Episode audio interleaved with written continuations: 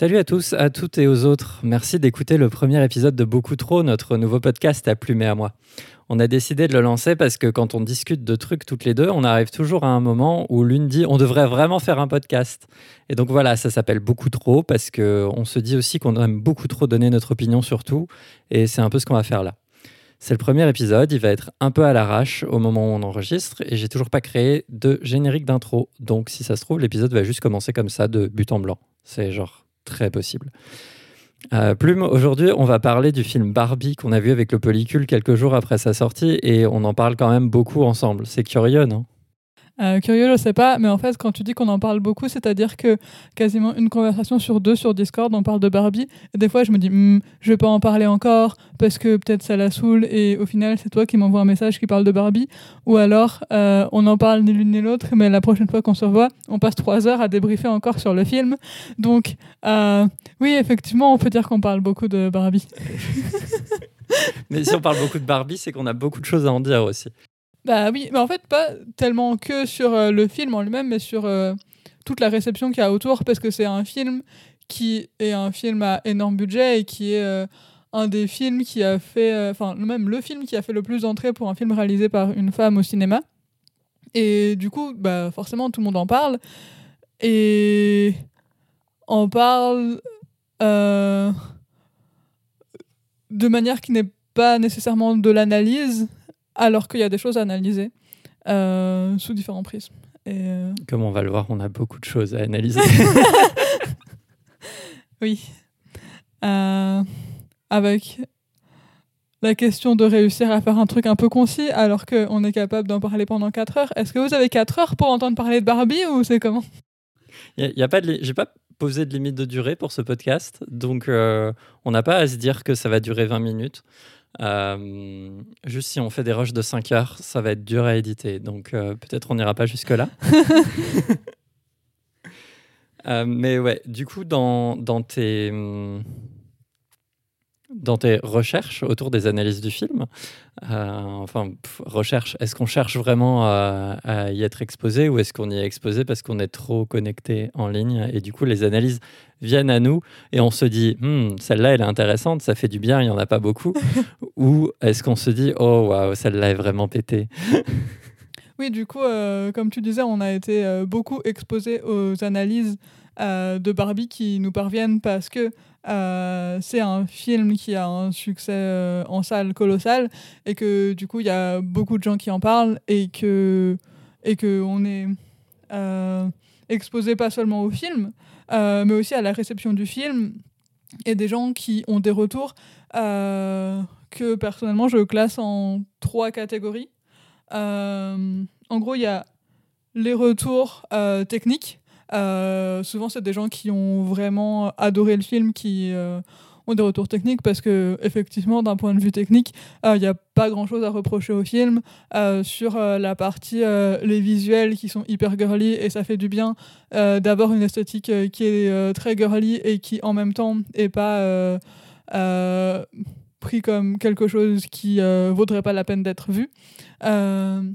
les blagues, elles marchent bien. Les, les, comédiens et les comédiennes, ils sont au taquet. Euh, donc voilà. Sur... En même temps, vu les thunes qu'ils ont dépensées pour que ce film existe, euh, et eh ben ils ont, plutôt intérêt à avoir les meilleurs décors de la Terre, en fait. oui, mais après. Bon, au moins, ils n'ont pas gâché leur argent. Genre, on en a vraiment pour l'argent qu'ils en ont dépensé, quoi.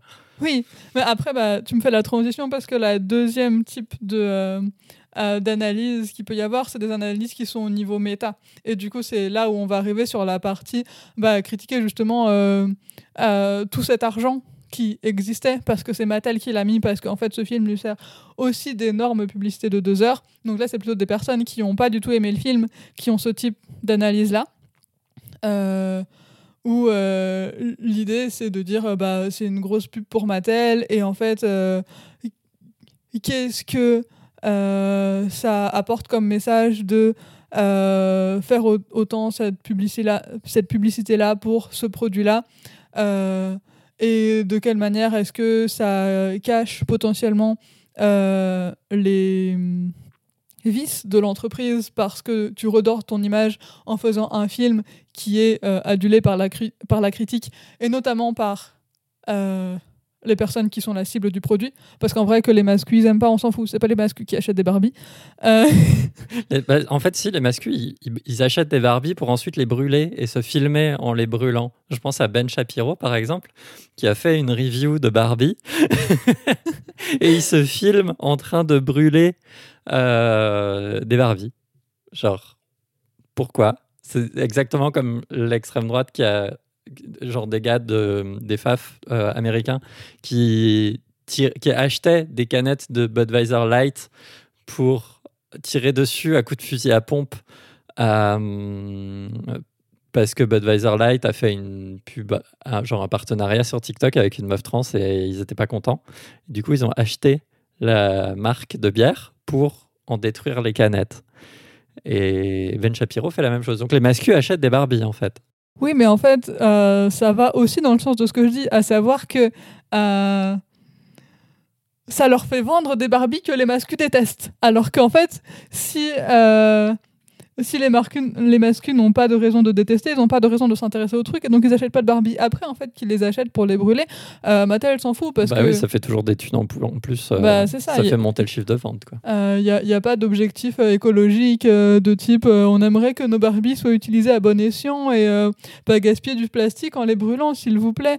non, en fait, genre, Mattel s'en fout. Mattel produit ses Barbies dans des conditions discutables. Enfin, voilà. Hashtag euphémisme. de ouf.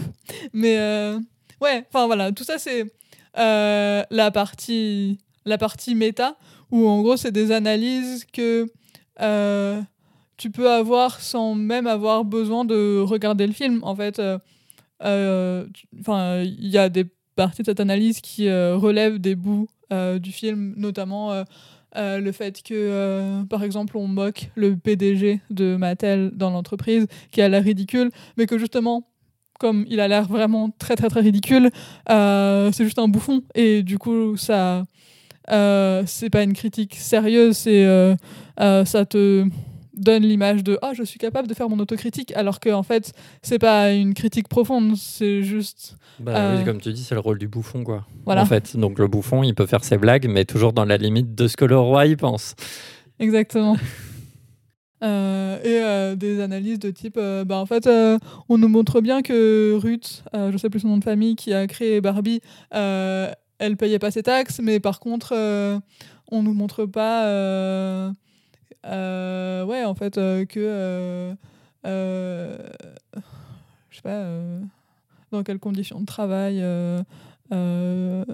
bossent les personnes qui fabriquent les Barbie ou ni même que à la base son prototype de Barbie elle l'a construit à partir d'un prototype de poupée allemande qui qui n'était pas une poupée avec poupon en fait ça ressemblait beaucoup à Barbie euh, mais c'était allemand et c'était une petite euh, c'était une petite marque allemande et euh, elle, elle, a vu ça et puis elle l'a ramené aux États-Unis et elle l'a développé elle s'est un peu approprié le concept donc youpi oui, elle se l'a approprié en le modifiant parce que du coup, elle l'a vendu aux petites filles, alors qu'en Allemagne, Lily était vendue aux hommes adultes, apparemment. Je sais pas ce qu'ils en faisaient, mais. c'est bizarre, je savais pas ça. c'est grave bizarre, mais j'ai vraiment vu des analyses sur. Enfin. Euh, ouais, ils vendaient ça à des hommes adultes parce que et qu'ils les mettaient dans leur voiture et du coup ça faisait un peu pin-up et euh, à, creuser ou pas. enfin voilà, j'ai vu passer ça. J'ai pas, je vais pas aller fact-check l'information, mais euh, bref. Enfin du coup il y a des analystes qui se qui analyse des bouts du film, mais euh, pas le, film dans sa totalité. Il y a aussi des analyses euh, méta qu'on peut faire euh, au sujet de tout le marketing qui a été fait et de, bah, de la manière dont bah, en fait, Mattel, avec son film, ne vend pas seulement les poupées. Barbie va vendre aussi un séjour Airbnb dans la maison de rêve de Barbie ou tout un tas de suite Kinoff. genre, ce suite est incroyable, mais c'est quand même aussi dans euh, la promotion et dans vendre des choses euh, et élargir euh, la quantité de choses qu'on peut vendre autour de Barbie. Oui, il y a les rollers aussi qui ont été faits jaune fluo. Enfin, en fait, que des trucs qui vont pouvoir être vendus. Euh, parce qu'en fait, euh, aux gens qui ont adoré le film et qui sont pas des petites filles et qui du coup ont pas trop d'intérêt à acheter une Barbie parce qu'elles vont pas jouer avec. Par contre, euh, une belle paire de rollers jaune fluo, est-ce que c'est pas genre trop classe sur la piste cyclable? De ouf, avec tout le monde qui te regarde en disant Oh waouh, c'est les rollers de Ken ou c'est les rollers de Barbie, c'est trop cool. Voilà. Et donc, toutes ces analyses sont, à ma foi, fort intéressantes, mais ce, que nous, ce qui nous, nous intéresse plus particulièrement, c'est les analyses de structure, et là, euh, il y en a pas beaucoup. Euh, les analyses de structure, c'est les analyses euh, qui se... Bah, comme son nom l'indique, qui se concentrent sur la structure de l'histoire et sur... Bah, en fait, quel est le message de l'histoire? Du coup, au-delà de... du contexte dans lequel l'histoire a été créé, même si c'est forcément influencé par le contexte dans lequel l'histoire a été créée, et au-delà des outils à travers lesquels on raconte cette histoire, euh, de type euh, euh, qui je caste, pour jouer quel rôle, quel visuel je choisis, etc. Quelle structure standard, enfin quelle, ouais, quelle Enfin voilà, que, au-delà de ça, même si, euh, évidemment c'est aussi euh, impacté par ça, euh, qu'est-ce que au fond l'histoire raconte? Surtout que Barbie, en fait, euh, c'est pas comme si je raconte euh, une coming age story sur euh, l'histoire d'une gamine euh, qui euh, a 12 ans et euh, qui euh, doit apprendre à euh, euh, régler ses problèmes de l'adolescence parce que euh, bah, c'est un, un stade de sa vie, elle a ses règles pour la première fois et je sais pas quoi. Euh, et où du coup, c'est, ça peut être lu de manière très premier degré, c'est juste l'histoire de cette petite fille et tu t'y reconnais parce que. Est-ce que tu es en train de parler de Dieu, es-tu là, c'est moi Margaret? Alors, j'essaie de ne pas parler de ça en sachant que c'est le dernier coming age story qu'on a vu, donc euh, ça traîne dans un Il est coin de très bien d'ailleurs, on vous le recommande. Mais ouais, bref, du coup, c'est des histoires qu'on peut lire au premier degré parce que c'est des histoires qui racontent l'histoire de personnages réels. Donc, euh, la structure, elle peut avoir l'air plus secondaire parce qu'on peut se concentrer sur euh, ouais, vraiment la partie bah, représenter en fait euh, un passage de la vie de personnes, des, des choses qui, a- qui arrivent dans la vie quotidienne. Mais en fait, Barbie, c'est un film d'imaginaire. C'est euh, euh, ce qu'on appelle euh, dans mes cercles à moi de la SFFF. Il t'a pas fallu longtemps avant de le caser. je cherche même pas à le caser. Mais en vrai, ouais, c'est de l'imaginaire. Et en tant qu'imaginaire, c'est aussi, et même presque avant tout, une métaphore. Parce que dans la vraie vie, il n'y a pas de Barbieland et il n'y a pas de Barbie euh, qui sont téléportés dans le monde réel euh, pour Beaucoup aller... de féministes en PLS à l'heure actuelle d'apprendre que Barbieland n'existe pas. Mais quel troll Ce patriarcat parfait n'existe vraiment pas. Oh, c'est triste. Uh-huh. Mais là, tu fais des blagues sur le fait que c'est un matriarcat parfait, mais on n'a pas encore expliqué pourquoi, d'après nous, c'en est pas du tout un. Oui, mais on va y venir. On va y venir. Mais oui, du coup, euh, c'est une métaphore. Et... Mais c'est une métaphore. En fait, une métaphore, c'est pas pareil qu'une comparaison. C'est ce qu'on apprend euh, au collège. Une comparaison, on dit. euh, Et après, c'est moi qui suis condescendante. Non, mais. Ce que je veux dire, c'est que. dans une comparaison, on fait la métaphore et on dit de quoi c'est la métaphore. Par exemple, si je dis la Terre est ronde comme une orange, euh, eh ben, on sait que. euh, Ça n'est pas une orange. ok, pardon. Non, si je dis la Terre est ronde comme une orange, eh ben, on sait que quand je parle de l'orange, c'est pour parler de la Terre en réalité. Euh, alors que si je dis Waouh, c'est comme une orange, euh, et que je pars sur une métaphore sur euh, les oranges, etc. Et que je. Et wow, c'est rond comme une orange, machin. Et que je dis pas que je parle de la Terre. Et ben en fait, ça demande aux personnes à qui je me lancerais dans une comparaison sur la rotondité des oranges, euh, d'aller réfléchir à mais pourquoi est-ce qu'elle me parle de la rotondité des oranges alors qu'en fait on s'en fiche et que je parle de celle de la Terre. Euh, et du coup, genre, il y a, y, a y a, ce prisme-là d'analyse que tout le monde n'a pas envie de faire et que tout le monde n'est pas obligé de faire. mais, mais qu'on aime bien faire quand même. Mais qu'on aime bien faire quand même et qu'on trouve particulièrement intéressant. Et, et en fait, avec, euh, avec tout le tapage médiatique, euh, et pas seulement dans les médias, aussi euh, des personnes individuelles qui, sur leurs réseaux sociaux ou sur des, des, des, groupes où on peut être aussi discute de Barbie, il y a très très peu d'analyse, de structure du film. Et, et parfois, même quand j'essaie d'en faire, on me reproche d'en faire parce que parce qu'en fait, euh, parler des structures, c'est aussi euh, un peu révéler les failles du film. Et mm. il y a beaucoup de gens qui veulent juste passer un bon moment au cinéma. Et, euh, et qui du coup ont l'impression que ça s'oppose le fait de dire oh ce film était vraiment trop cool parce que les blagues étaient, étaient vraiment drôles et parce que visuellement c'était super plaisant et parce que j'ai passé euh, je sais pas combien de, temps dure le film, mais peut-être euh, deux heures euh, vraiment cool et j'ai juste envie de, de continuer à, à, surfer sur cette vibe. Et toi, tu es là et tu me parles de trucs super politiques alors que je voulais m'en reposer. Franchement, plume, t'abuses. Alors qu'on s'enjaille sur les trucs politiques qu'on relève dans Barbie. Il y, a ah, quand même des trucs, il y a quand même des trucs super intéressants à relever.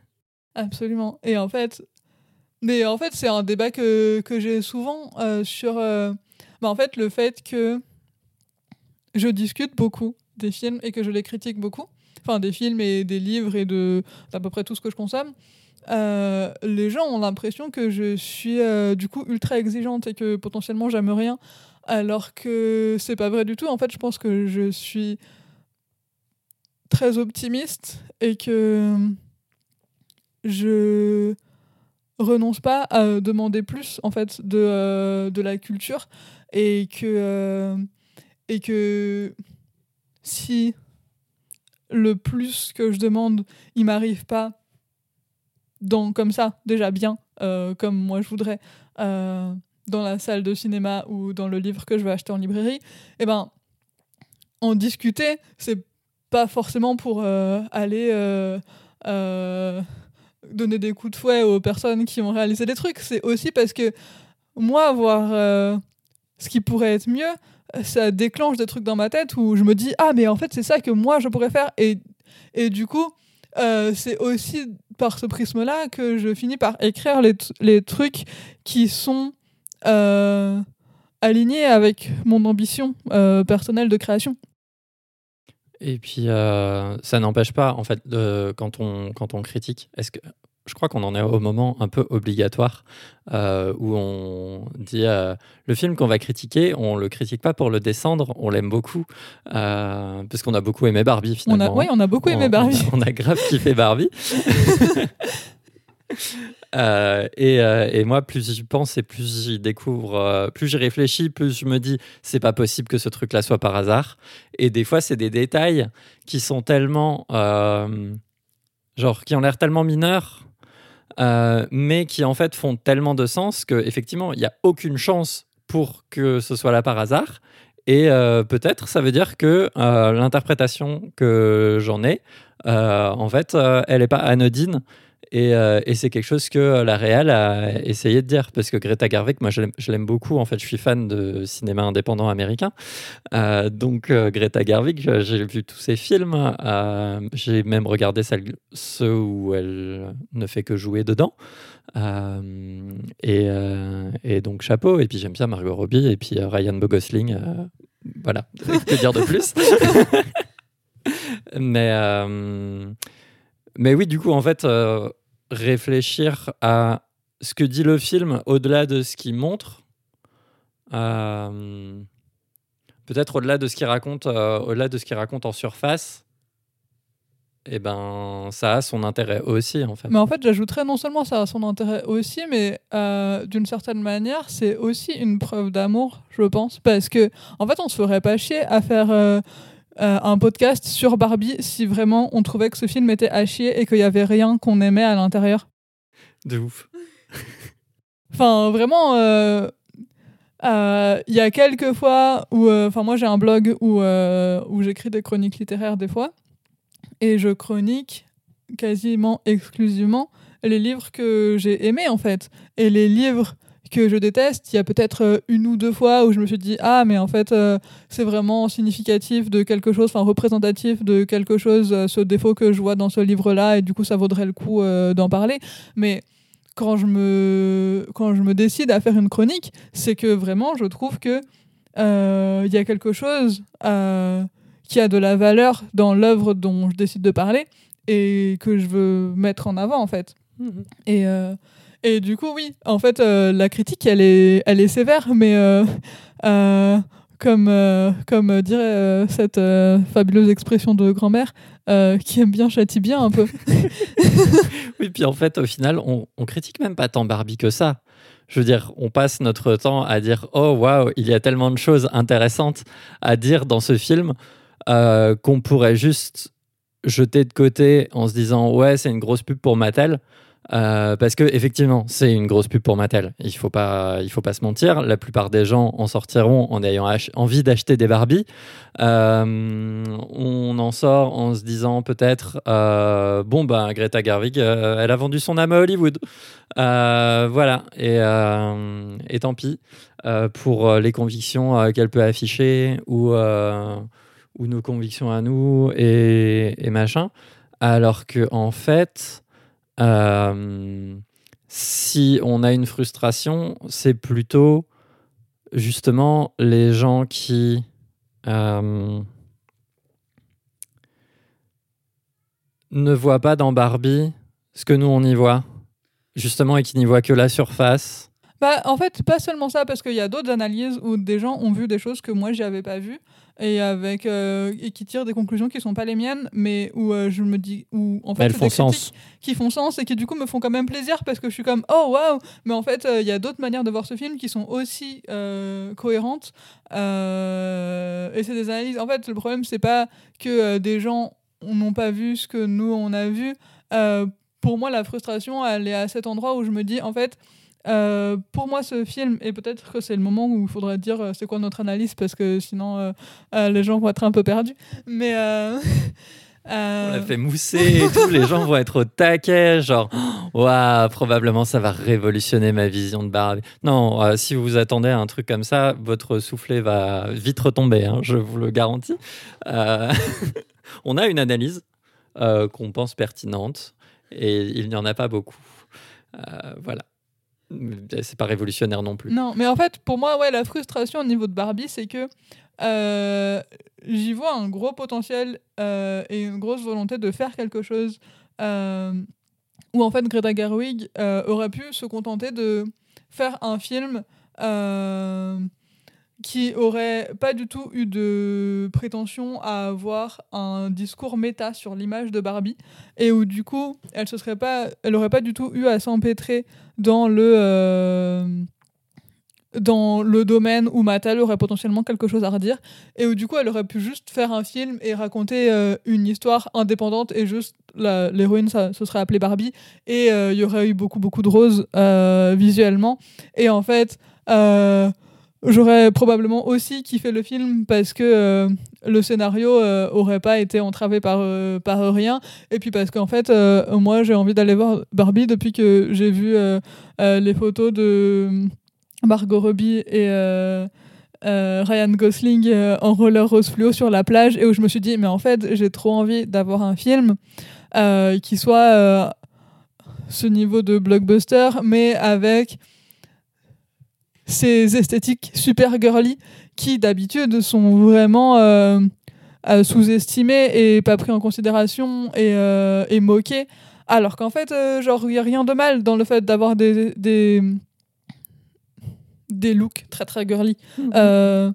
et, et, donc en fait, si elle s'était contentée de, de faire un film ouais, qui aurait parlé de peu importe quoi, avec des Barbie, avec une esthétique girly, j'aurais probablement, je serais quand même allé voir le film parce que j'ai regardé aucune bande-annonce, donc c'est vraiment pas les bandes-annonces qui m'ont motivé. Euh, j'aurais probablement kiffé le film et probablement qu'il n'aurait pas fait autant parler. Euh, et ce qui a fait que ça a autant parlé, c'est qu'il y avait une, vraiment euh, une ambition de faire plus que ça, d'avoir un, regard sur, de manière méta sur c'est quoi l'image de Barbie, d'essayer de le critiquer et tout. Et pendant toute la première moitié du film, euh, moi, j'étais euh, vraiment. Euh, je m'attendais à rien et j'étais en mode oh waouh, mais en fait, elle essaie de nous proposer quelque chose que j'espérais même pas trouver. Mmh, mmh, mmh. de nous présenter en fait, et c'est là qu'on en vient à notre analyse, mais de nous présenter ce monde girl power qui s'appelle Barbie Land, qui est en gros une, espèce d'utopie, mais telle que pensée par une gamine de 8 ans qui joue au Barbie. C'est un truc qu'il n'y a pas beaucoup de gens qui l'ont relevé d'ailleurs. Le matriarcat de Barbieland, euh, enfin, selon moi, il est genre, c'est une utopie. Enfin, c'est même pas une utopie parce que ça se veut pas une utopie. C'est un jeu d'une gamine de 8 ans euh, qui joue avec ses poupées. Euh, qui aime bien ses, copines, qui trouve que Barbie c'est cool, elle fait plein de trucs, et euh, qui joue pas trop avec les Ken parce que les garçons c'est un peu nul. Parce qu'à 8 ans, on se dit que potentiellement les garçons c'est un peu naze. Voilà.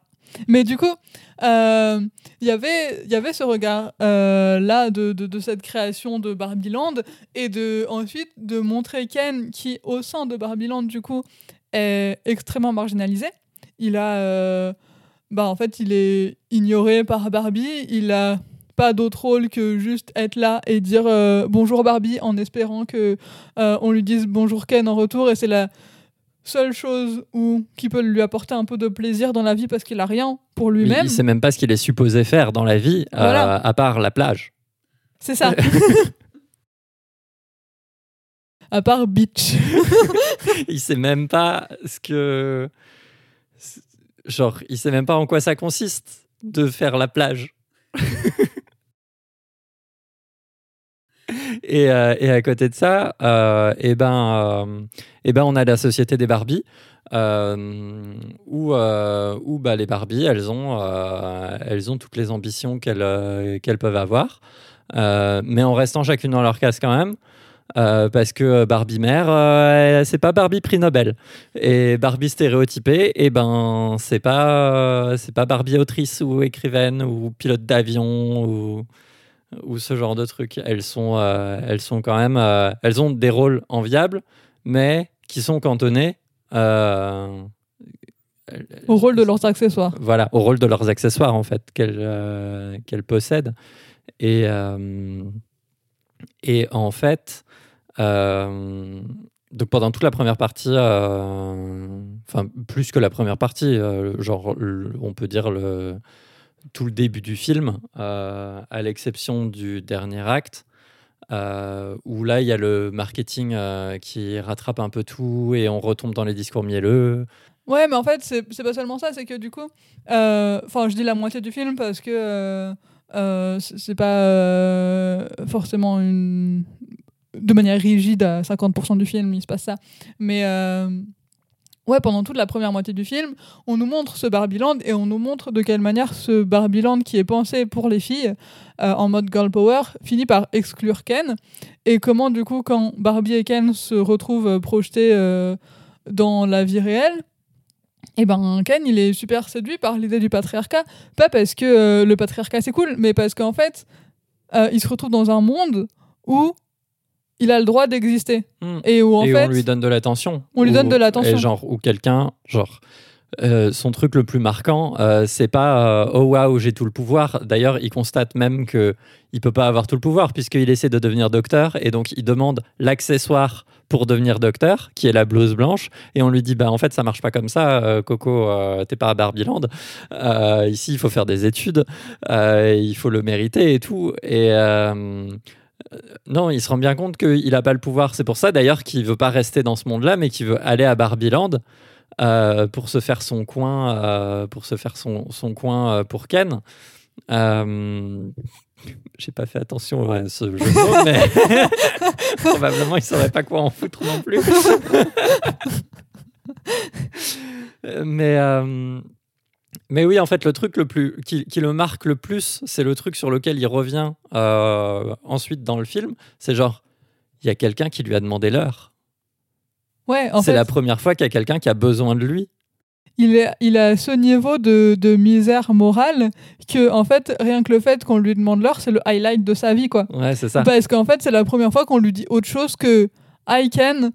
Et euh, ah bah non, tu peux pas rester ce soir parce que euh, c'est euh, Girl Night ce soir, c'est tous les soirs Girl Night. Donc, en fait, euh, ouais, c'est la première fois que il se sent exister pour quelque chose d'aussi insignifiant que euh, une passante qui passe et qui lui demande euh, Vous avez l'heure, s'il vous plaît et, et du coup, en fait, il y a un commentaire qui se fait et qui parle du féminisme, même si ça ça euh, dit pas les enjeux du féminisme, mais ça parle de comment le féminisme marche, euh, des, euh, des, des, des groupes féministes en fait, Mhm. genre de, de comment est-ce que euh, les femmes qui essaient de construire un féminisme se re- retrouvent à créer des choses qui ont aussi leurs défauts. Ça parle de comment en fait la misandrie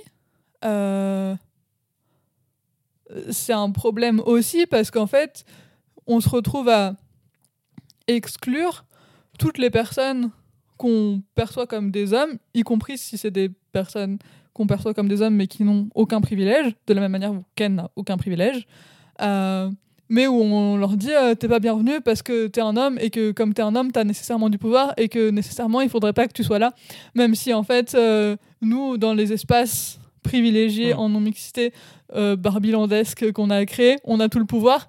Et on n'a aucun recul sur le fait que dans ces espaces-là, on a tout le pouvoir et que, et que du coup, il faudrait que on soit autant attentive au pouvoir qu'on a dans les espaces concrets euh, qu'au pouvoir qui existe dans les espaces euh, de la vie euh, quotidienne qu'on critique. Ouais, en fait, le, le, le, le truc qui revient souvent, c'est genre, euh, cet espace, il n'est pas pour toi.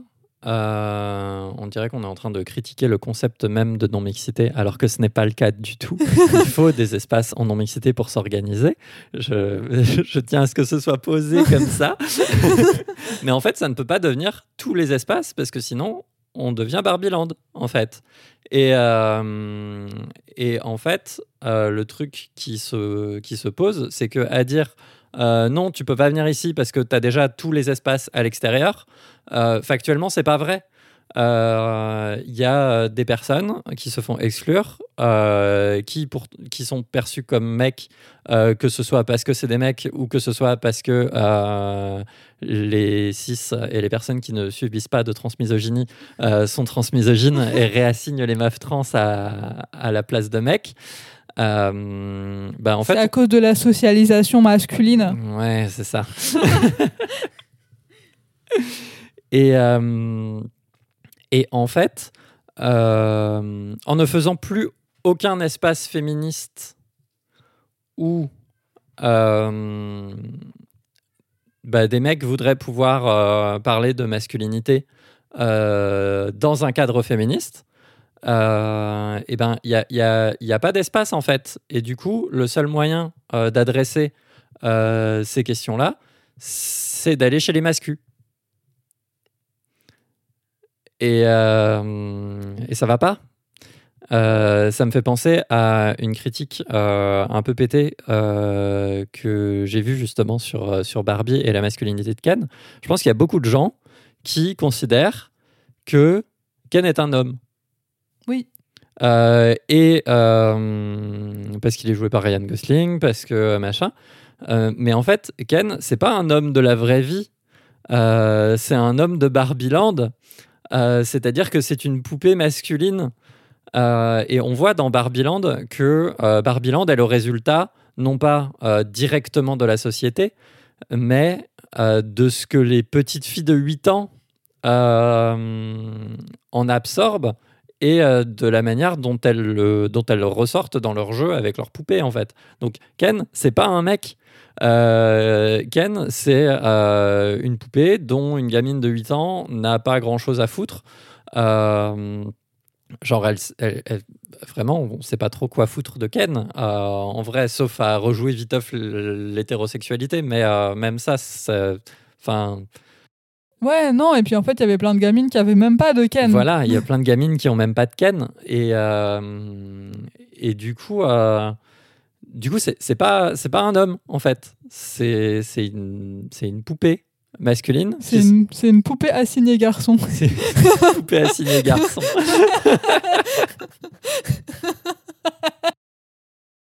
ça me cringe un peu quand même, dit comme ça. Mais en fait, du coup, on peut pas avoir une lecture de Ken fait ça parce que c'est un homme. Genre à aucun moment. À aucun moment. Et en plus, euh, bah ouais, et c'est ce qui permet de dire à, certaines meufs que euh, euh, Ken est violent et que c'est presque un agresseur sexuel parce que il demande l'attention de Barbie et que alors qu'en fait il demande l'attention de Barbie parce que bah parce que c'est la seule chose qu'on le laisse faire. Et en plus, enfin, c'est pas c'est pas comme s'il demandait l'attention de Barbie et que Barbie n'avait pas du tout de moyen de refuser ses avances euh, parce qu'il était en position de pouvoir, parce qu'il n'est pas en position de pouvoir et que Barbie refuse ses avances, ses avances de manière systématique en fait. Oui, parce qu'elle s'en fout. Oui. Et, euh, et, en fait, elle se, elle se préoccupe même pas de sa place. Genre, les Ken n'ont pas de maison. Euh, pourquoi Ken il veut toujours habiter dans la maison de Barbie? Mais euh, parce que chez Mattel, il y a que des maisons de Barbie. Il n'y a pas la maison de Ken. Il n'y a pas la Dojo Mojo Casa euh, machin, je sais pas quoi. et, et, elle s'en fout en fait. Et, et je pense qu'à un moment, à ce moment-là, sous cet angle-là, le film essaye de faire un, un, commentaire en fait sur ce que ça fait d'être négligé en permanence. Parce que, et là, ça marche aussi, euh, ça marche si on, si on place une, une, lecture d'inversion de privilèges. Euh, genre, si. En fait, dans la société, euh, les meufs, elles n'ont pas beaucoup de place. Et, genre, dans la vraie vie. et, et c'est chiant, en fait. Et du coup, l'inversion, elle se fait là aussi. Il faudrait avoir de l'empathie pour cette poupée Ken, parce qu'il vit la situation euh, de meufs dans la société.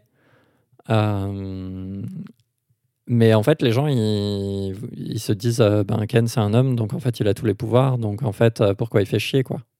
Voilà.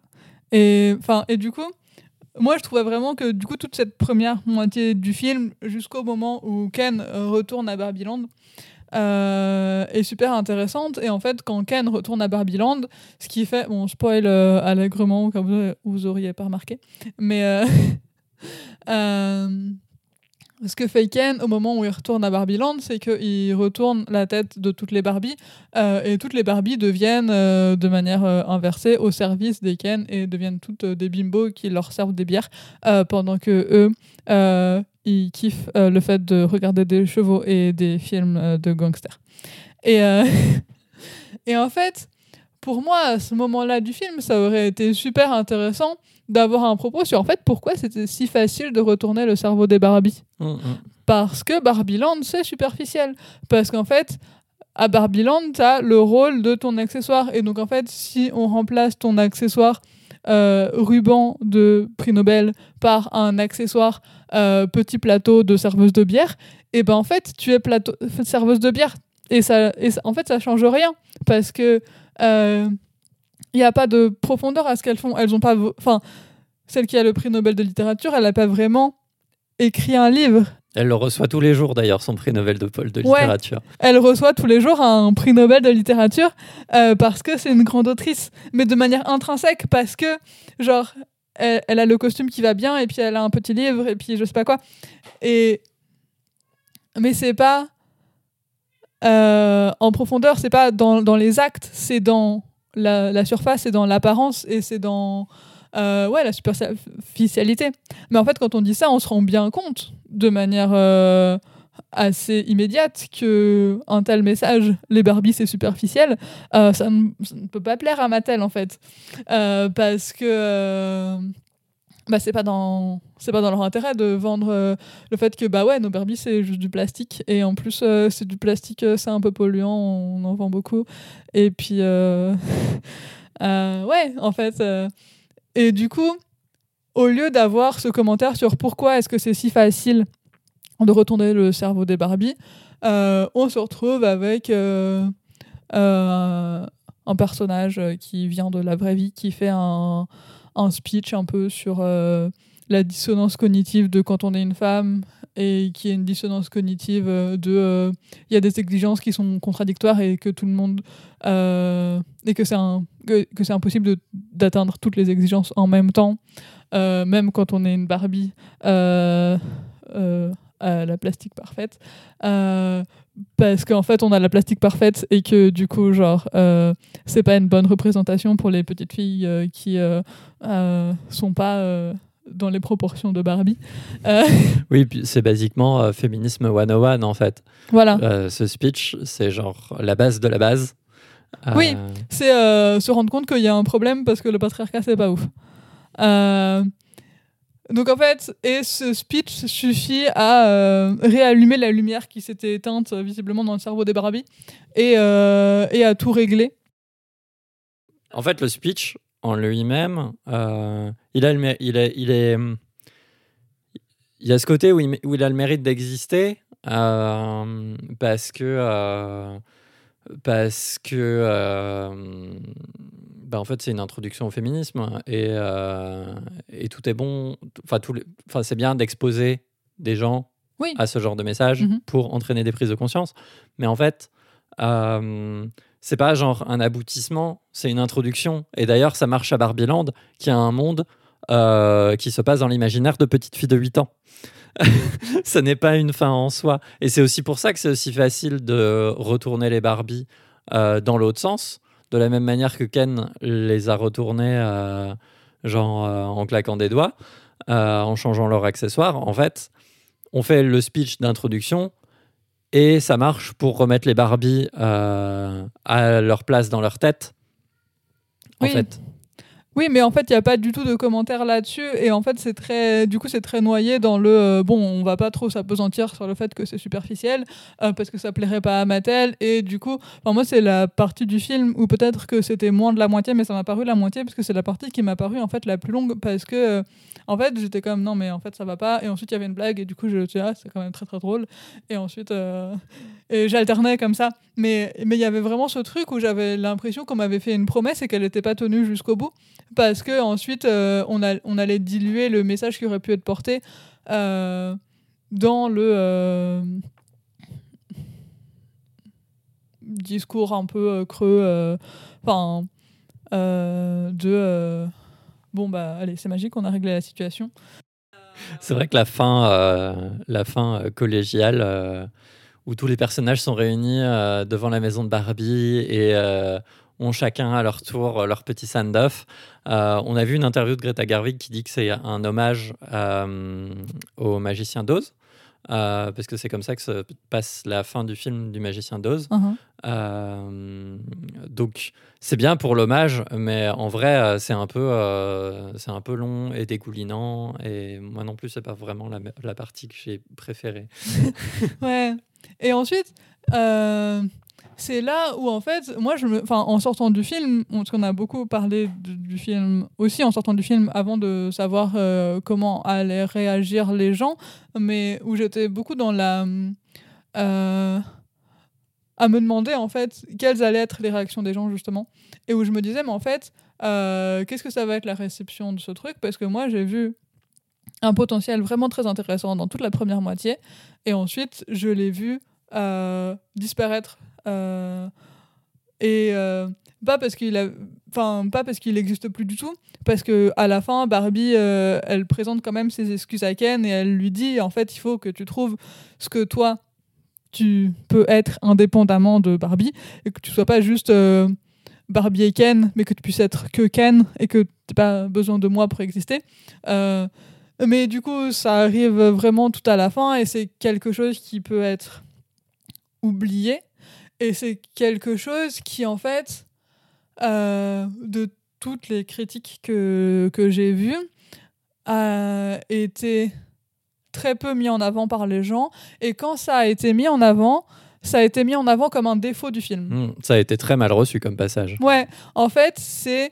euh, Parce que les gens ont plaqué euh, dessus, genre Ken c'est un homme, Barbie c'est une femme, et du coup une femme qui s'excuse auprès d'un homme, ça n'est pas possible. C'est ça. Alors qu'en fait, on a besoin de montrer que, bah, en fait, si des fois les femmes me font de la merde aussi, et des fois euh, les hommes ils en font les frais, et des fois il faudrait qu'elles sachent s'excuser aussi, parce qu'en fait on peut pas exiger euh, des hommes qui sachent s'excuser si nous-mêmes on sait pas faire. Euh, au bout d'un moment, il faut un peu être à la hauteur de nos propres exigences. et mais du coup, en fait, ouais, ça a été vraiment très très mal reçu.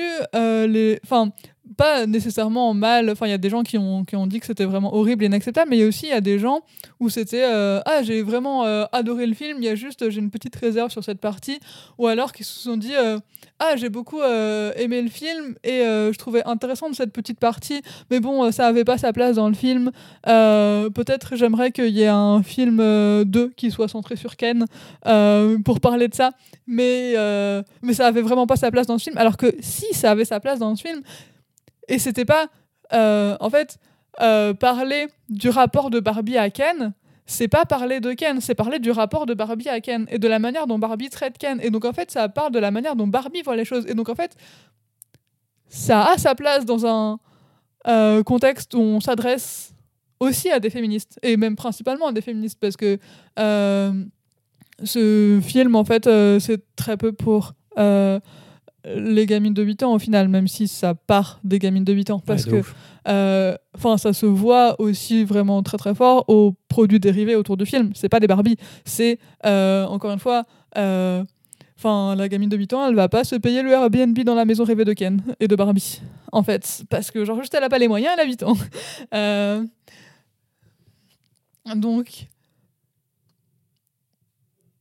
c'est ouais, c'est quelque chose qui, n'a, qui, n'a, qui a été passé sous le tapis et où, en fait, le film a permis que ça passe sous le tapis parce que euh, il a enlevé son build-up euh, à un moment donné. Hmm. Euh, et du coup, en fait, ce qu'on m'a dit aussi, c'est que ah mais Plume, tu peux pas reprocher au film d'être pas exactement comme tu veux. Les trucs que toi-même t'écris, eh ben, ils ressemblent à ce que t'écris, et les trucs que les autres gens ils font, ils ressemblent à ce que les, ce que les autres gens font en fait. Mais là, en l'occurrence, c'est pas moi qui ai complètement projeté des trucs, euh, c'est le film qui m'a dit regarde ce que j'ai à te proposer, est-ce que c'est pas incroyable? Et je me suis dit bah si grave. Et ensuite le film m'a dit bah non. Et bah forcément, j'étais un peu déçue à ce moment-là. Il y a toute cette partie, euh, justement, pour en revenir à la partie à la fin qui arrive après les excuses de Barbie à Ken, justement. Euh, Il y, a, y a ce passage qui undermine complètement euh, justement ce, ce bout-là, où les Barbies se disent Ah, c'est vrai, peut-être on devrait pouvoir laisser les Ken faire des trucs intéressants. Et Ken, il est en mode C'est vrai, on va pouvoir être juge et tout. et elles sont tout de suite en mode Hmm, Avocat. Euh, pas juge, euh, mais euh, bon, avocat, d'accord, tu peux. Docteur, hmm, peut-être pas trop, mais infirmier, c'est bien infirmier, ou aide-soignant. Euh, avec un petit commentaire sarcastique de la narration. Je sais plus si c'est la narration, mais c'était très sarcastique ouais, comme passage. Genre, vraiment, ça pour le coup, c'est le truc, le point faible un peu du film, parce que justement, moi, j'ai vu tout le, tout le message que. Enfin, j'y j'y ai. Ouais, tout le message que j'y trouvé. euh, qui était genre euh, complètement euh, niqué par juste cette petite phrase qui est que maintenant les Barbies pourront laisser au Ken autant de pouvoir que les femmes ont dans le monde réel. C'est-à-dire pas grand-chose, en fait. Donc le, le, le foutage de gueule continue un peu pour les Ken, Ouais. euh, qui ne sont toujours pas des hommes, je le précise. et, euh, et ouais, c'est- vraiment, euh, c'est vraiment dommage. Mais ouais, ça, ça, ça continue sur l'inversion en fait. Les Barbie les Barbies de Barbieland sont les mecs cis de, de la vraie vie, en fait. Oui, parce qu'en fait, bah, bah, c'est un truc dont je parle beaucoup quand je parle des espaces militants, mais euh, où en fait on a ce truc de créer des contre-normes. Et, euh, et en fait, c'est des normes qui sont créées pour des raisons à la base, parce que, euh, bah, comme tu disais, en fait, on a aussi besoin des espaces en non-mixité pour s'organiser, et on a aussi besoin de contrer les trucs qui nous blessent dans la vraie vie.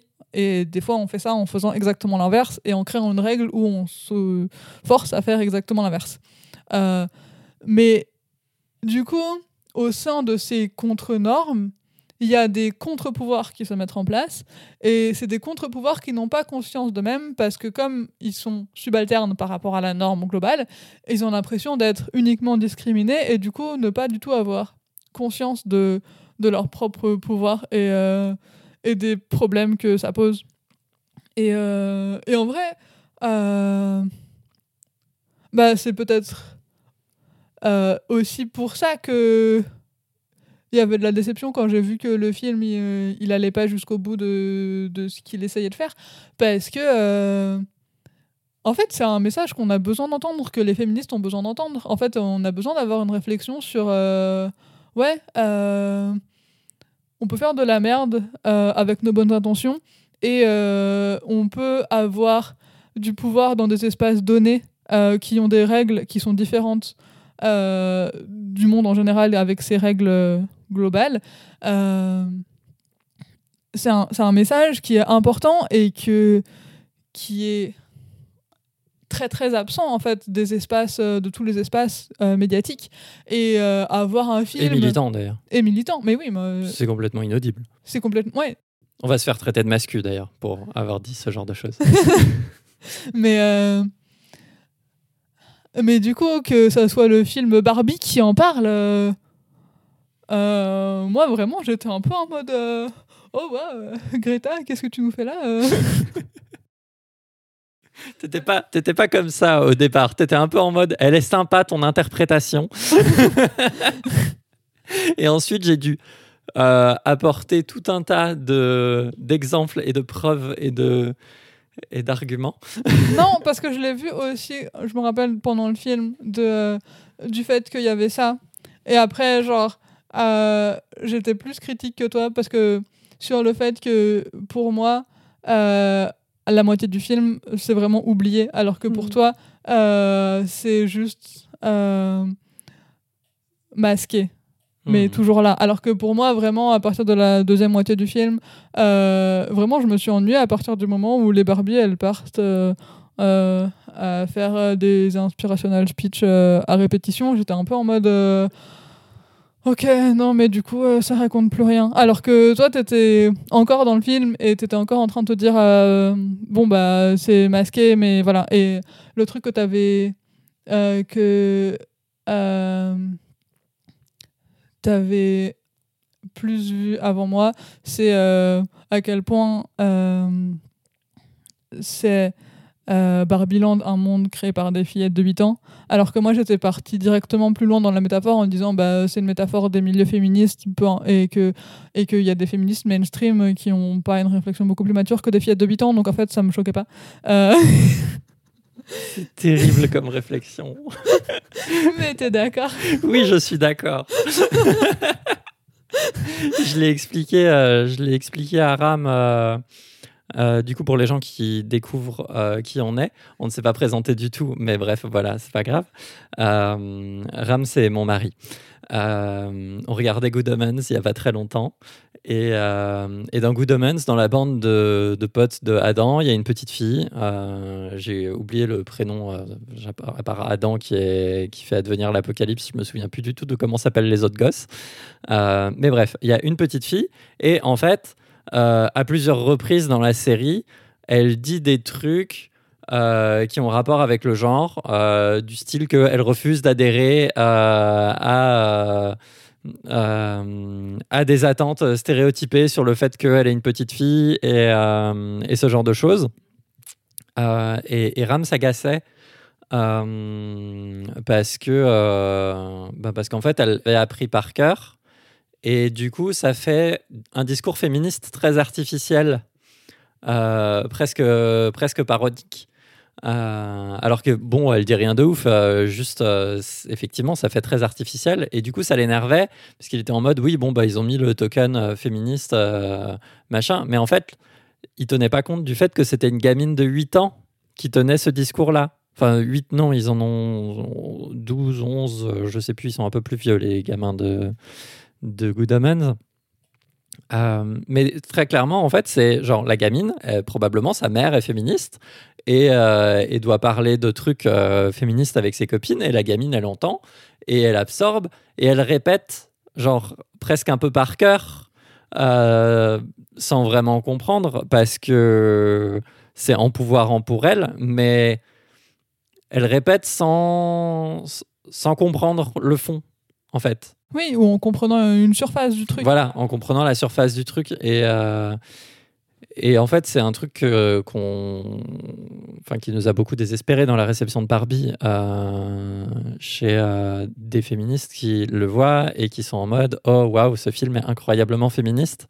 Euh, on n'est pas les seuls à s'énerver là-dessus.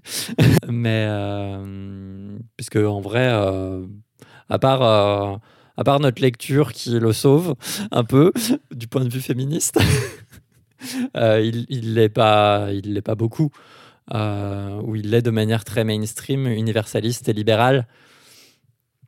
Euh, euh, et, en fait,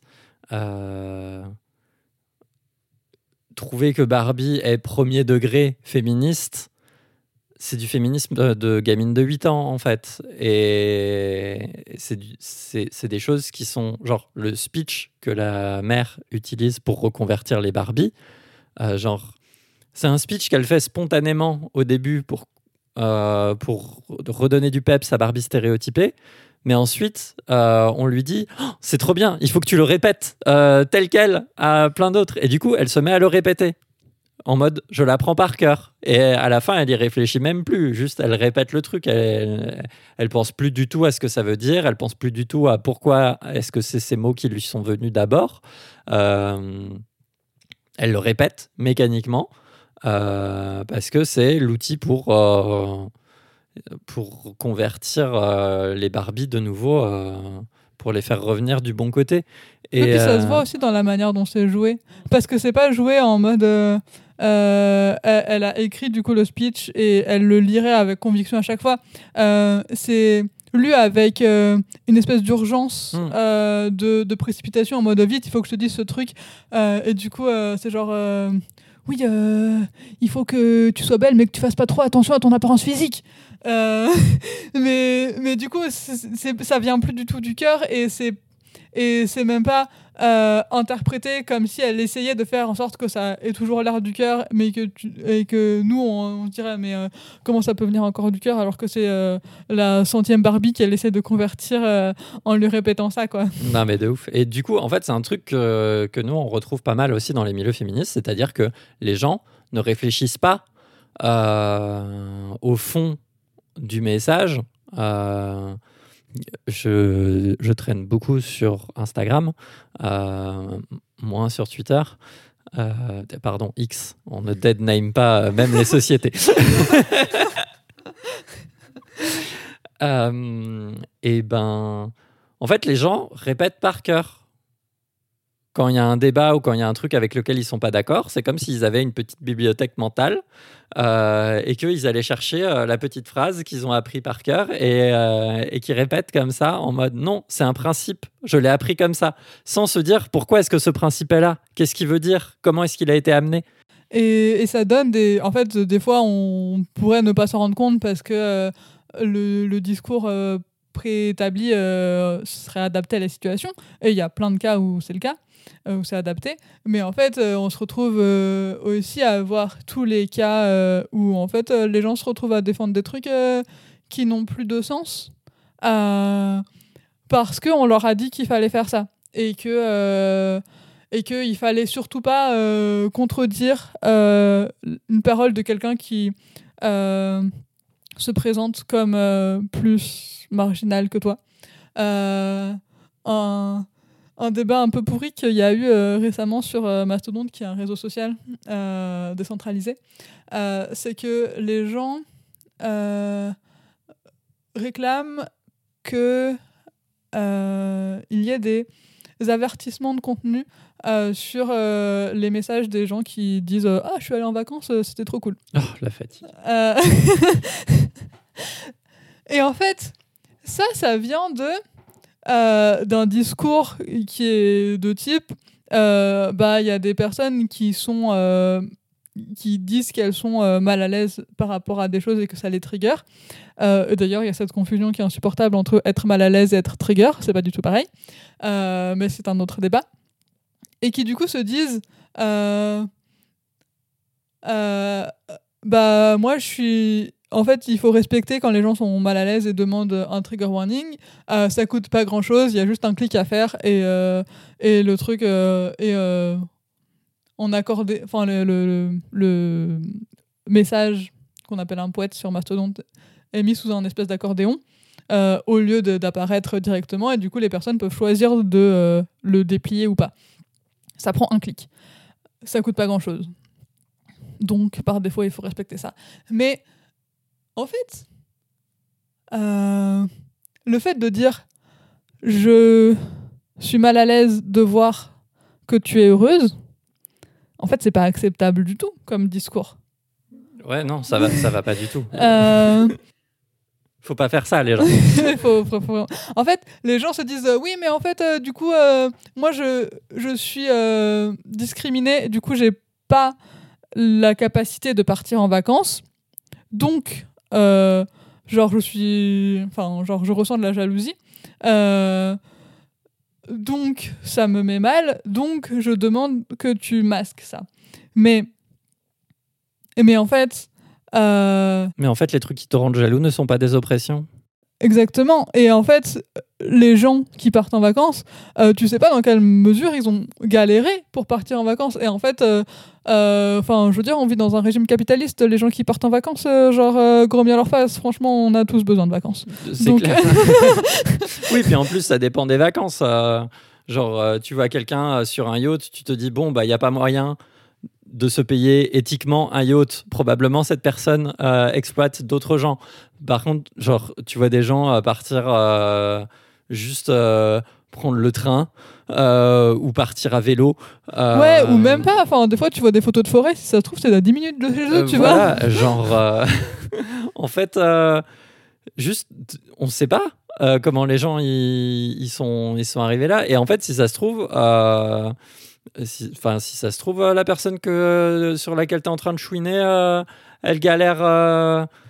Elle galère de ouf aussi, tu vois. J'ai pas envie de dire plus parce que sinon on est dans. dans oui, on est dans la comparaison, mais en fait. Dans, le, dans, dans, les Jeux Olympiques de l'oppression et, du malheur, tu vois. Ouais. mais, mais en fait, si ça se trouve, la personne elle galère de ouf et en fait, elle a sué sang et eau pour se payer ses vacances. et ça va être sa seule bouffée d'air. Euh, de l'année. Euh, je pense à moi dans deux semaines, quand j'espérais partir en vacances en montagne ou que j'espérais partir en vacances à la mer avec mes amoureux. Et en fait, je vais partir en vacances à 30 minutes de train de là dans la maison de mes parents qui ne l'occuperont pas pour le moment. Euh, voilà, super mes vacances. je ne mettrai pas de content warning nulle part je mettrai des photos de mes vacances. Hors de question.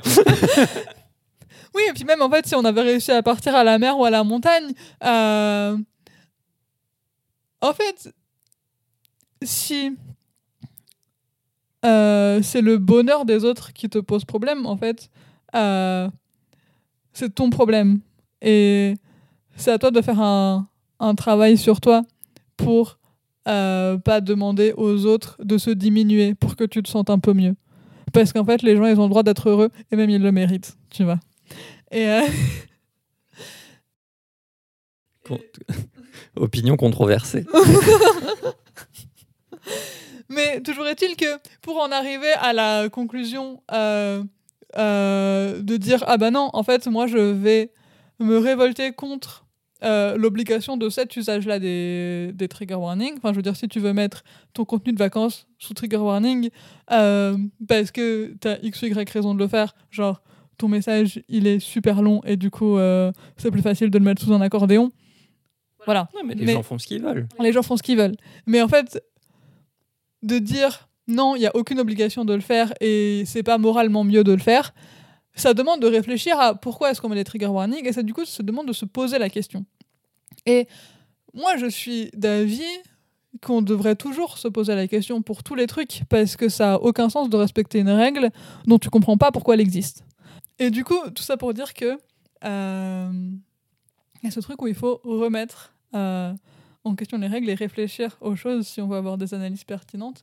Et euh, il y avait ça euh, un peu au niveau de la réception du film aussi, euh, où en fait, euh, les gens partaient du principe que, bah, comme on disait tout à l'heure, que la partie sur la critique un peu de la misandrie aurait pas eu sa place dans un film Barbie, alors que le film Barbie parlait de misandrie en fait. C'est un fait.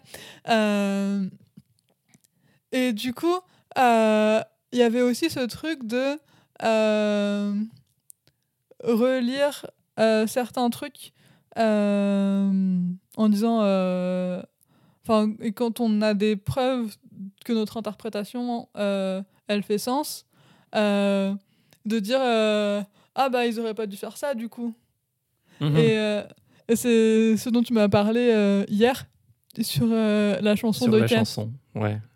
Euh, du coup, la, chanson de, la chanson de Ken, euh, pas celle où il chante qu'il est Kenneth euh, et, et que he's just Ken, mais l'autre, c'est une chanson qui s'appelle Push et c'est la chanson qui chante notamment sur la plage au Barbie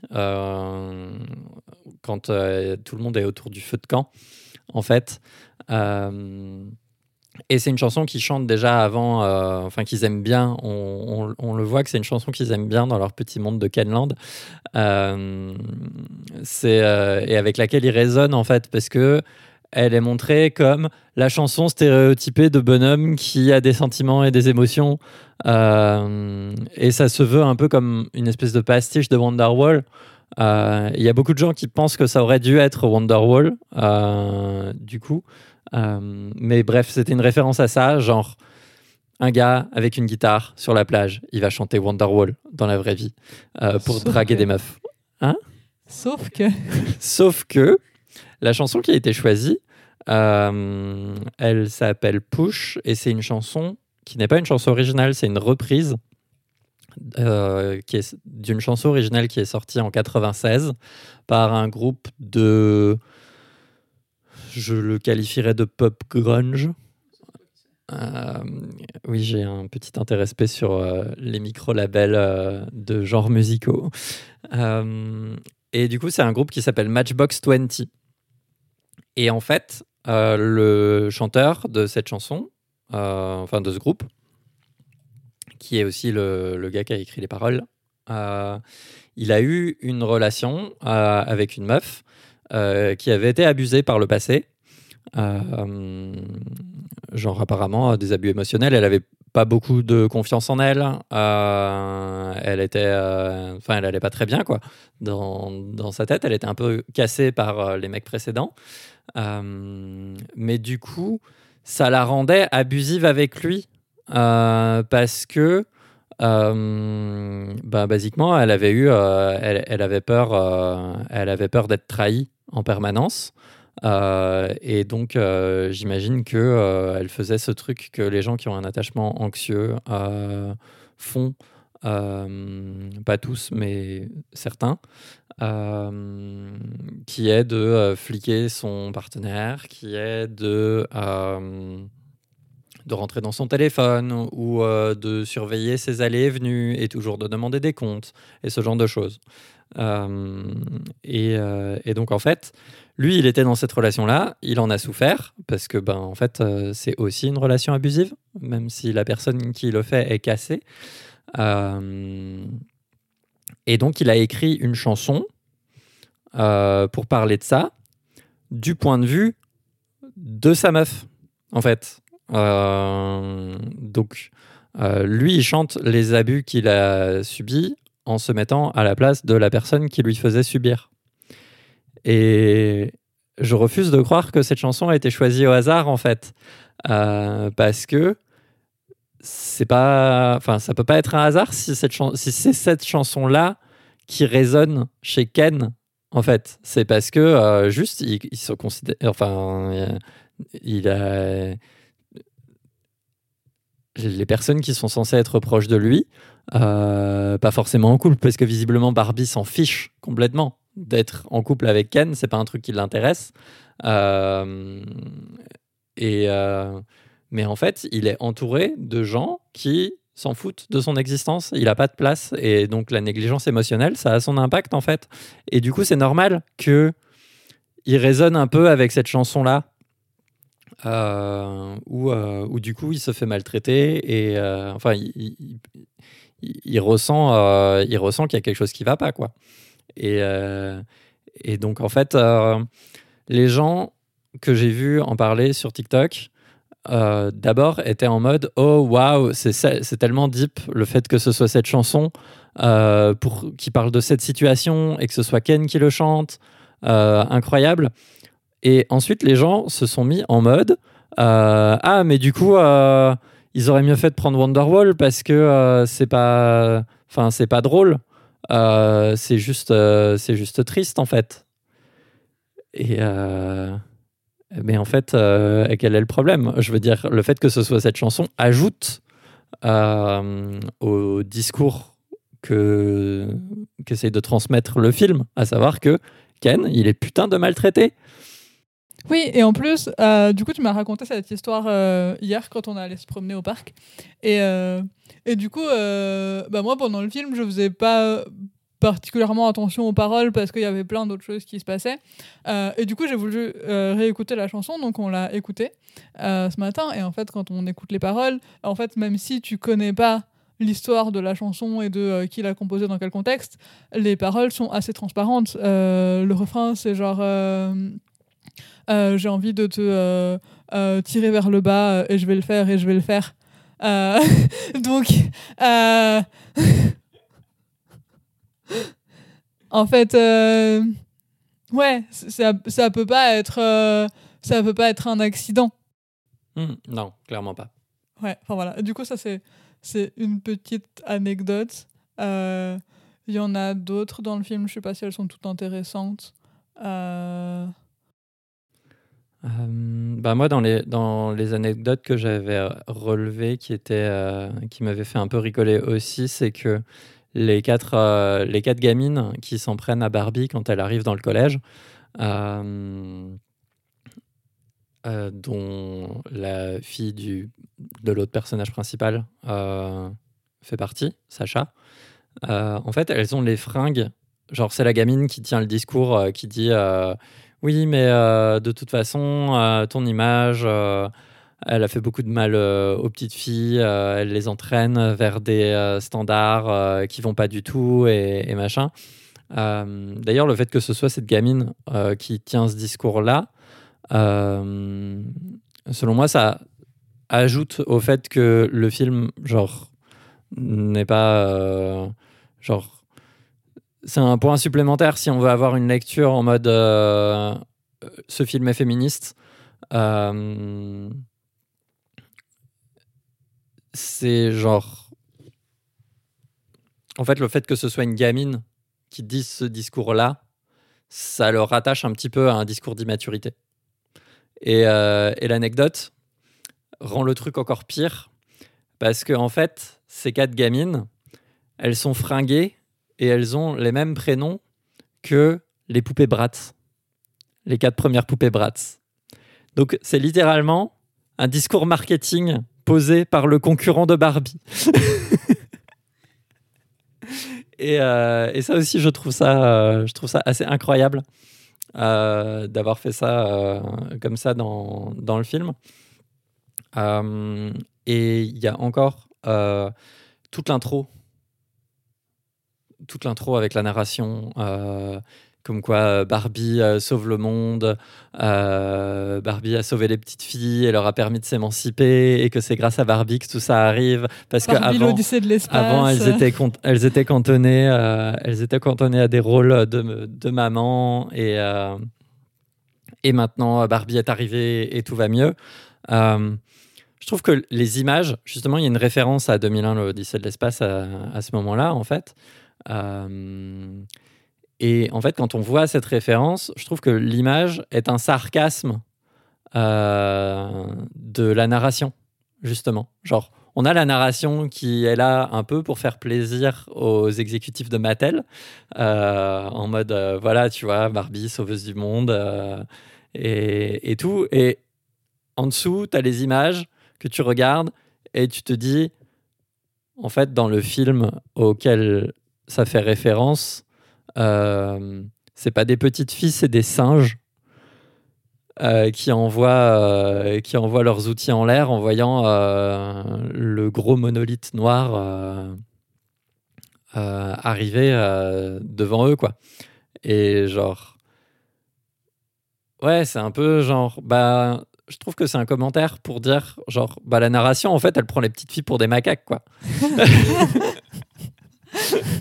c'est un peu. c'est un peu teubé.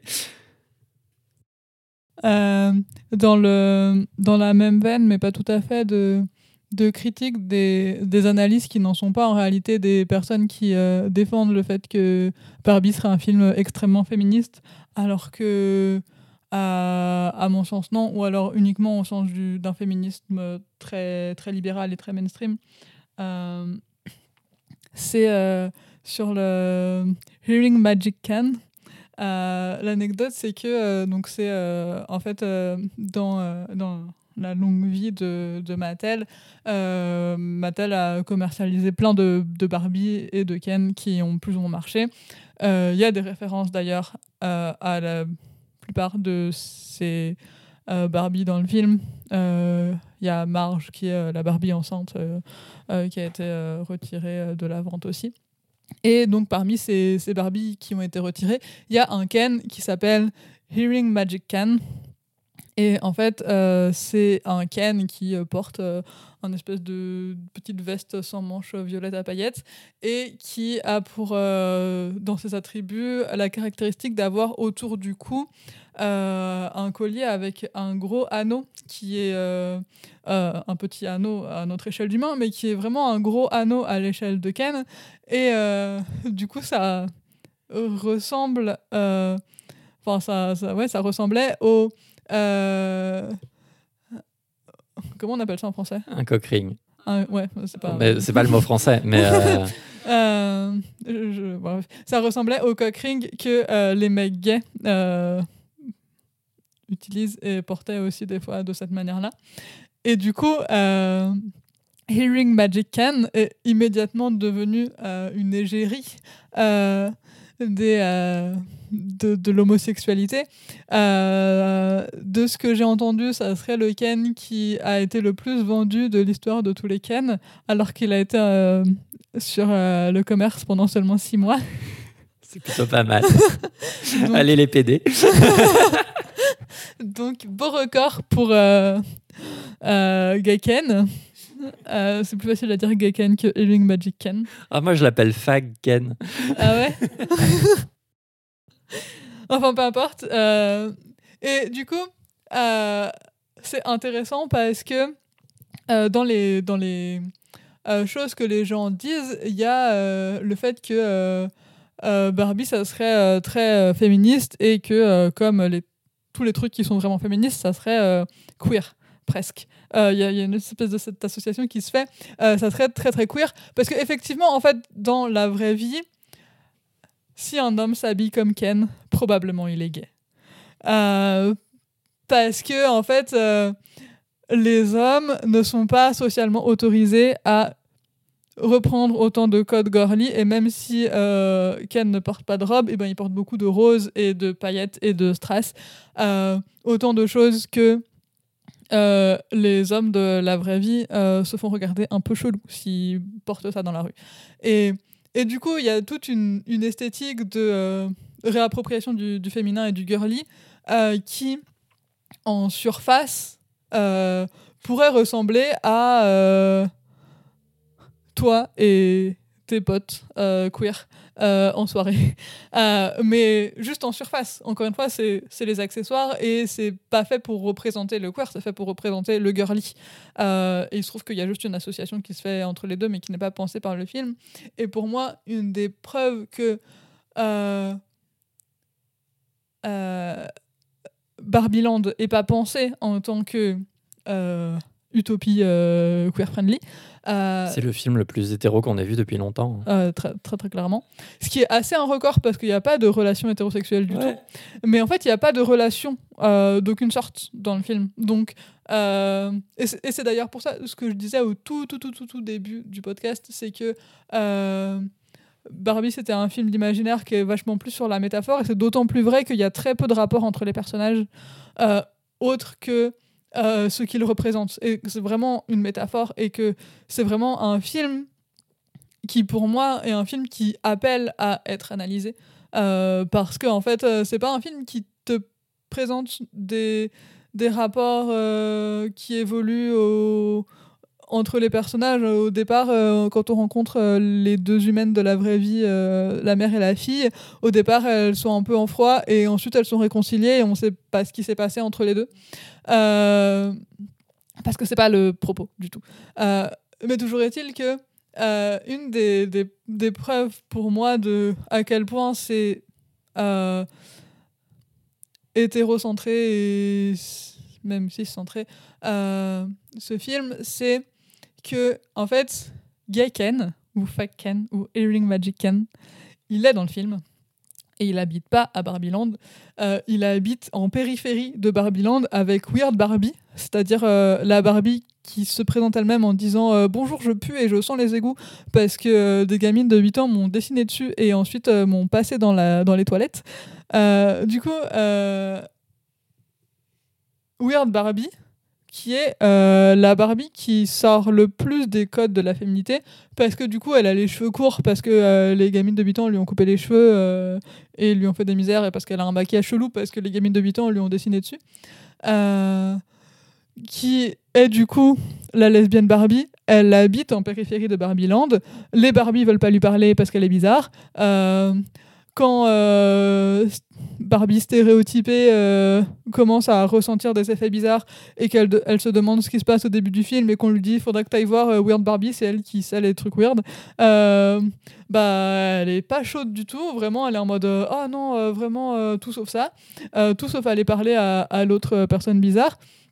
Donc en fait, Barbieland, c'est un milieu qui exclut non seulement les Ken, euh, mais aussi les personnes queer, parce que euh, lesbienne Barbie, donc euh, Weird Barbie, et gay Barbie, donc Earring Magic Ken, enfin, et gay Ken, donc Earring Magic Ken, ne sont pas, n'ont pas le droit de citer à Barbieland, alors que Marge, la poupée enceinte qui a été retirée de la vente parce que les gens trouvaient ça trop bizarre, elle, elle est à Barbieland, elle est là, genre elle sert à rien, elle fait coucou le matin, mais elle a le droit d'exister à Barbieland, alors que alors que les queers euh, n'ont pas le droit de citer, en fait. En fait, les queers n'ont pas le droit de citer. Et, euh, et ils n'ont pas plus le droit de citer euh, quand Ken prend le contrôle. mais enfin, j'ai vu des féministes qui disaient oui, vous vous, vous êtes rendu compte, Weird Barbie, quand quand Ken prend le contrôle, au lieu d'être weird, elle devient genre une espèce de de soldats commando rose parce que euh, c'est comme ça que les masculins nous voient comme euh, comme euh, genre des, des, espèces de guerriers hystériques. Et j'étais genre bah ouais mais en fait mais bébé en fait elle était exclue avant ça hein. c'est ça elle était exclue avant ça. Et elle est quand même là quand les hétéro Barbie ont besoin d'elle. C'est vrai. Et c'est à ce moment-là qu'elle se met en mode commando. Ouais ouais mais du coup, euh, ouais, je trouve que. Youpi les bi et bravo les lesbiennes. c'est tellement ça. Et allez les PD. oui. Mais du coup, euh, du coup, ouais, c'est. Et je trouve ça, je trouve ça très intéressant, en fait, à quel point ça révèle comme les gens s'arrêtent en fait à la surface des choses. Euh, tu vois un univers euh, girly, tu vois euh, des hommes qui s'habillent d'une manière où, enfin des hommes, des personnes que tu, qui sont jouées par des hommes, s'habiller d'une manière dont les hommes ne s'habillent pas. et tu te dis oh là là c'est si queer alors que non Ouais, genre. et là, pour le coup, c'est même pas de l'interprétation. Genre, très littéralement, comment est-ce que Barbieland peut être queer euh, alors que les deux poupées euh, qui sont euh, canoniquement queer n'ont pas le droit de vivre à Barbieland. Bah c'est ça. On m'a dit oui, mais il y a cette y a cette autre Barbie qui est jouée par une femme trans machin. J'ai pas retenu son nom, je suis désolée. C'est Barbie Docteur. Ouais, mais en fait, euh, elle est elle est pas canoniquement trans dans le film. Euh, c'est une personne trans qui joue le rôle d'une Barbie 6 et genre c'est très cool qu'on puisse avoir euh, des meufs trans qui soient castées pour jouer des meufs 6. need more of that, but même si sa Barbie même si sa Barbie était trans, en fait c'est la Barbie qui s'y se passe. Bah c'est ça. donc c'est la Barbie qui a eu les moyens de se mettre en sécurité. Ouais. Mais, euh, mais du coup, ouais, c'était intéressant. Et du coup, c'était sur. Euh, enfin, vraiment sur la partie. Euh, il y a des gens qui font des retours sur le film. Qui sont parfois dithyrambiques, parfois très critiques, parce que là, on a parlé, on a parlé des, des, critiques faites par des personnes queer ou féministes, mais parce que ça nous intéresse pas trop de parler des, des, critiques faites par les masculins. Parce que les critiques faites par des masculins ont le moindre intérêt.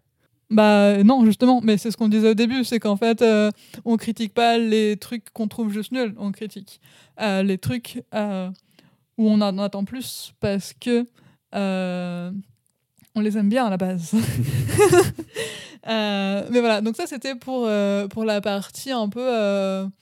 ouais, les, des, des gens qui, qui, voient des choses qui existent en surface et qui enfin pour moi euh, relève en fait de, de la partie analyse technique c'est à dire que techniquement euh, oui c'est cool euh, il y, y a des esthétiques dans lesquelles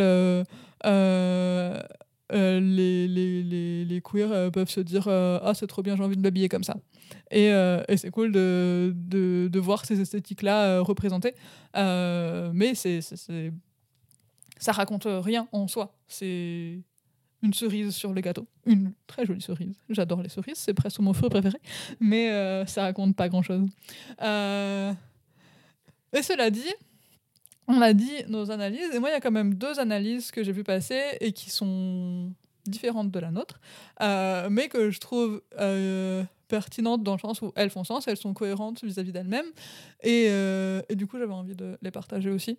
Euh, pour, euh, bah, en fait, parce que quand on fait ces critiques, souvent, quand on dit oui, mais en fait, Plume, tu fais une analyse comme ça par ce prisme, mais t'as pas forcément raison. Et je suis d'accord. En fait, moi, je demande d'avoir d'autres prismes que les miens d'avoir d'autres analyses que les miennes, d'avoir d'autres lectures, de me dire, et en fait, euh, s'il y a quelqu'un en réponse à ce podcast qui m'explique avec une analyse structurée pourquoi est-ce que Barbie est un film féministe, euh, et ben j'attends avec grande impatience et je serai ravie de trouver l'analyse qui me fera adorer ce film parce que j'aurai vu la lumière et que ça sera un et que je pourrais le voir en me disant oh ce film vraiment très très bien et rigolo mais euh, euh, qui s'arrête à mi-chemin je pourrais me dire ah ce film euh, sur, qui m'a mind blown parce que on m'a donné cette interprétation fabuleuse. Faites ça s'il vous plaît.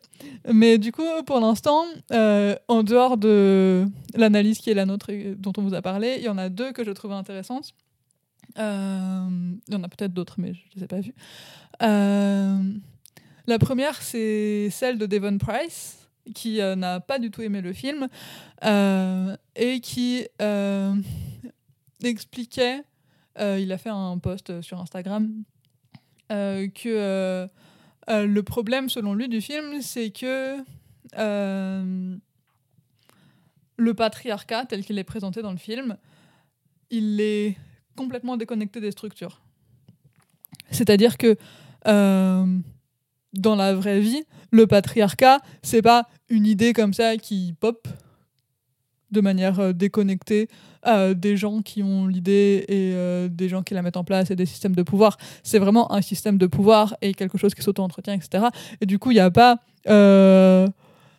possibilité pour le patriarcat d'être importé par Ken parce qu'il en a entendu parler en allant emprunter un livre à la bibliothèque et ensuite de le désimporter parce que tu as fait un discours un peu euh, inspirant. Et en fait, il expliquait que euh,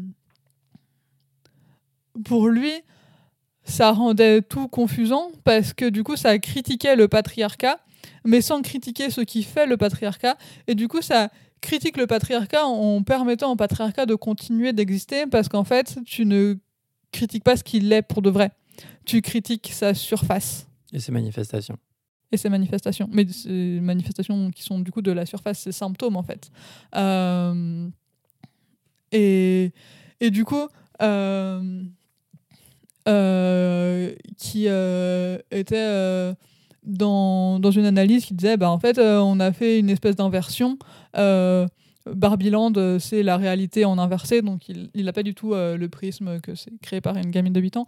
Euh, mais du coup, sur ce prisme-là, et quand il continuait son idée, il disait bah, en fait, c'est une inversion qui, qui du coup marche pas parce que elle déconnecte les trucs qu'elle dénonce des structures profondes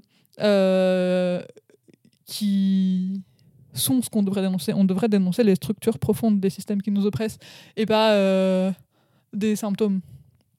Et, euh, et du coup, euh, c'était une analyse intéressante parce que c'était une analyse qui était à cheval entre analyser la structure de Barbie et à cheval entre le méta et ce que, une analyse méta de ce que l'industrie et Mattel te permet de faire parce qu'en fait c'est pas du tout dans l'intérêt de Mattel de dégommer le patriarcat qui est euh, qui marche main dans la main avec le capitalisme et donc avec leur euh, euh, raison même d'exister et de raison même de faire le film et de tout. et du coup, c'était ouais, une analyse qui était intéressante pour ça. Et la deuxième, je suis désolée, je peux pas vous dire qui l'a eu parce que c'est un Reels que je vais passer sur Instagram d'une meuf qui expliquait ça. Et en fait, le temps que euh, je fasse je sais pas quoi, j'ai perdu euh, le Reels et euh, comme l'algorithme de Insta est mal foutu, c'est pas possible de faire une recherche, donc je ne sais pas qui a dit ça. mais c'était une analyse qui était la plus premier degré possible et qui du coup pour le coup partait vraiment du principe que Barbieland c'est le monde tel que joué par les gamines de 8 ans et que le film euh, était une réflexion sur la manière dont on envisage euh, les enfants qui jouent. Et, euh, disait, bah, en fait, Barbieland, c'est les petites filles qui jouent au Barbie. et elles ont un rêve où c'est un peu bah, superficiel, mais c'est pas grave parce que c'est des petites filles de 8 ans, donc elles jouent à faire semblant. C'est le principe des jeux d'enfants de faire semblant. et et il y a Ken, qui du coup représente un petit garçon, qui euh, a toute la place ailleurs de faire ce qu'il veut. Parce qu'en fait, Barbieland, euh, quand on voit dans le film, il y a Barbieland, c'est un endroit, et puis il y a l'autre endroit où vivent euh, lesbienne Barbie et gay Barbie. Et puis sinon, il y a un énorme désert avec une, une route de briques roses qui va vers le monde réel. Et puis sinon, il y a une plage infinie, et puis un désert infini. Vraiment, il y a toute la place du monde pour faire ce que tu veux. mais euh, Ken euh, veut l'attention et du coup, euh, quand il crée sa maison de rêve, il va pas la faire à côté de la maison de Barbie. Il va la faire à la place de la maison de Barbie parce que c'est un petit garçon et que il prend de la place parce que les petits garçons, on leur dit qu'ils ont le droit de prendre de la place. Et à la fin, la, petite fille, donc la Barbie, elle s'excuse auprès de Ken parce que c'est ce qu'on demande aux petites filles de euh, d'être gentil avec les autres enfants. Euh, et, et, que du coup c'était une, une représentation très juste de de la manière dont on éduque les petits garçons et les petites filles et que avec pas forcément un commentaire particulier à faire, mais juste une représentation juste de euh, comment est-ce que les petits garçons et les petites filles euh, jouent et interagissent euh, potentiellement les uns avec les autres et de la place qu'on donne aux uns et aux autres. et donc voilà, je trouvais que c'était aussi une analyse intéressante parce que parce que c'est une analyse qui est cohérente en interne et qui contrairement à la nôtre où c'est genre ah mais c'est trop bien mais ça va pas jusqu'au bout bah là ça va jusqu'au bout. C'est c'est cohérent en soi. Euh, c'est une, métaphore qui marche bien et du coup c'est très satisfaisant. Euh, et du coup euh, c'est l'analyse la plus proche que j'ai trouvée de Barbie est un film féministe vraiment super donc il y en a, elles sont, elles sont possibles. Oui, elles sont possibles. Elles sont. il, faut, il faut tomber dessus. Mais Ok, et eh ben, je crois qu'on a à peu près fait le tour des points qu'on voulait aborder euh, à propos de Barbie.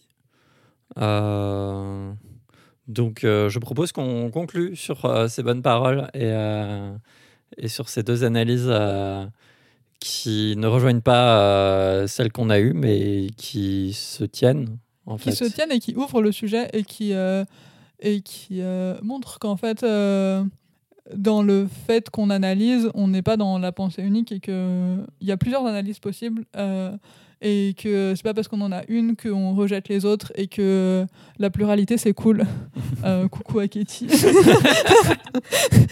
Elle appréciera la dédicace, je pense. Euh, donc pour les gens qui savent pas, Katie Stewart, c'est une autrice de science-fiction qui a écrit un essai qui s'appelle Réparer la SF. le non, Le futur au pluriel de point réparer la SF, euh, qui est un livre qui parle de comment euh, du coup réparer la science-fiction en apportant euh, plus de place pour une pluralité de profils et de discours et de et de tout ce qu'on veut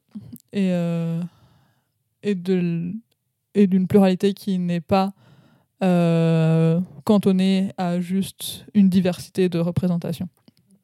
Et c'est un essai qui est vraiment cool, selon moi. Et... Euh, il est dans ma pile à lire, mais elle est beaucoup trop haute. voilà. Et eh ben, je pense qu'on va conclure. Donc, euh, merci de nous avoir écoutés.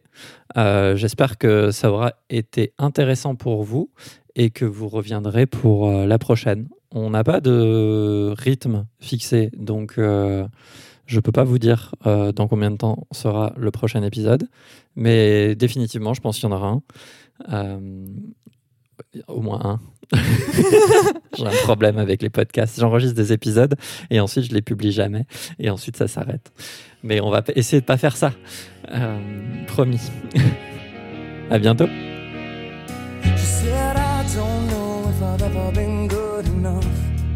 I'm a little bit rusty and I think my head is caving in. And I don't know if I've ever been really loved by a hand that's touched me. And I feel like something's gonna give. And I'm a little bit angry. Well, this ain't over.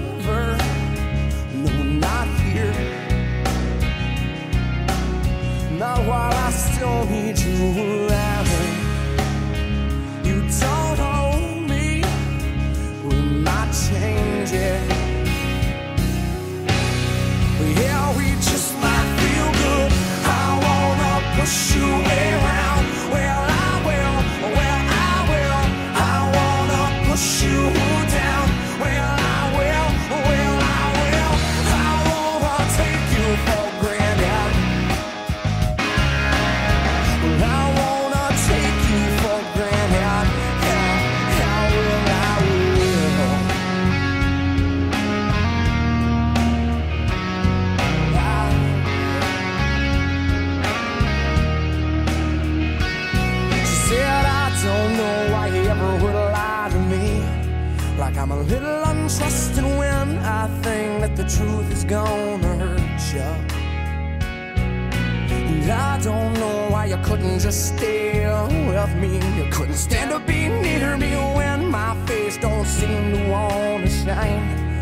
it's a little bit dirty.